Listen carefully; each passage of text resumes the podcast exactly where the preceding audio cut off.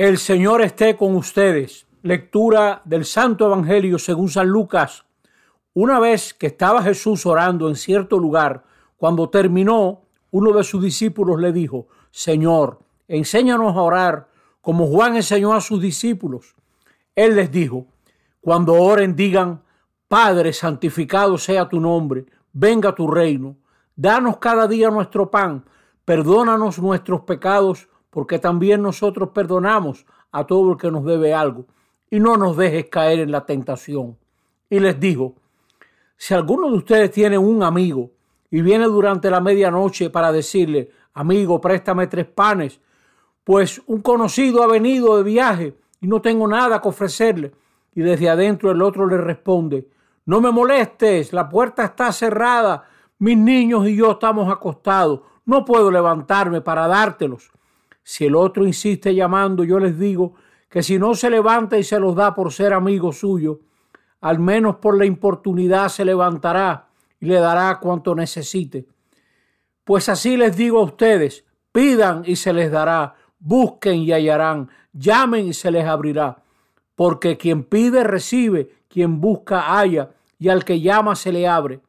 ¿Qué padre entre ustedes, cuando el hijo le pide pan, le dará una piedra?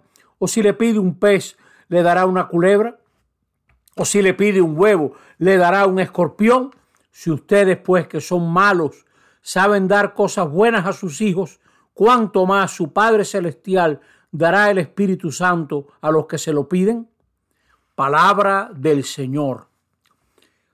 En este domingo tenemos grandes enseñanzas de la iglesia y de Jesús sobre la oración. Este es el domingo 17 del tiempo ordinario. Si leen la primera lectura, que ojalá lo hagan, verán a Abraham negociando con Dios. Y pareciera que el bueno es Abraham, que le saca a Dios la misericordia. Es un relato que en realidad proyecta, proyecta una situación humana y la proyecta en Dios. Así como nosotros negociamos, se puede negociar con Dios. Con Dios no hace falta negociar.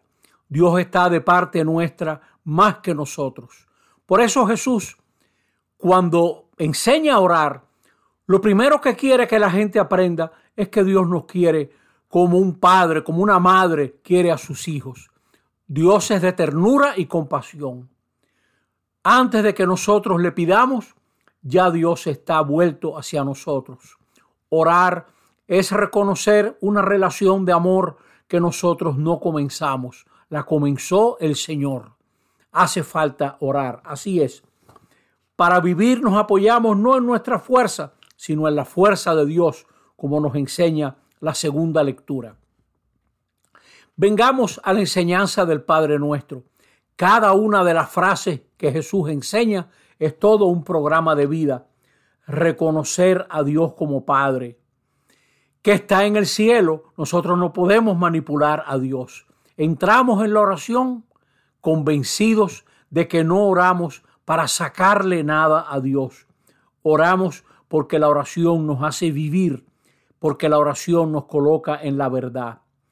Oramos para desear lo que Dios desea, que lo que Dios es domine, reine, que tu nombre sea santificado, que venga tu reino que queramos lo que tú quieres, hágase tu voluntad en la tierra como en el cielo. Oramos para aprender a querer lo que Dios quiere. Cuando nos ocupamos del pan, agradamos a Dios. Cuando perdonamos, cuando le pedimos que no entremos en la tentación, es decir, ayúdanos a actuar responsablemente y no entrar en situaciones que nos destruyen, líbranos del mal. Amén. Es decir, nosotros estamos firmes en lo que te pedimos y tú estás más firme en lo que nos quiere dar. Amén. Quiere decir, eso está firme, sobre todo del lado de Dios. Pero todavía Jesús prolonga su enseñanza y compara a Dios con un amigo, un amigo que en una situación difícil para que lo dejen quieto responde. Yo no creo que Jesús lo que quiere enseñar es importunen a Dios para que le responden. No. Si nosotros que somos malos respondemos cuando nos importunan, Dios que es bueno, ¿cómo no nos va a responder? Dios no responde, Dios no responde. Y lo mismo el Padre. Habló del amigo y ahora habla luego del Padre. ¿Qué el Padre hay entre ustedes que le vaya a dar a un hijo que le pide un pan, un escorpión? Dios no da escorpiones ni da culebras. O sea, tenemos que orar con ese convencimiento tan grande. Jesús quiere que le pidamos a Dios, porque el que pide va reconociendo lo que necesita. Miren, yo no creo que Jesús enseñó la oración para cambiar a Dios de egoísta en generoso. No, la oración es para cambiarnos a nosotros de egoístas en generosos, para que aprendamos a ser misericordiosos. Nuestra oración no le va a añadir nada a Dios, pero sí nos va a cambiar a nosotros. Hablando con el Señor, aprenderemos a vivir como Dios quiere que vivamos. Y siempre, siempre nos van a dar Espíritu Santo.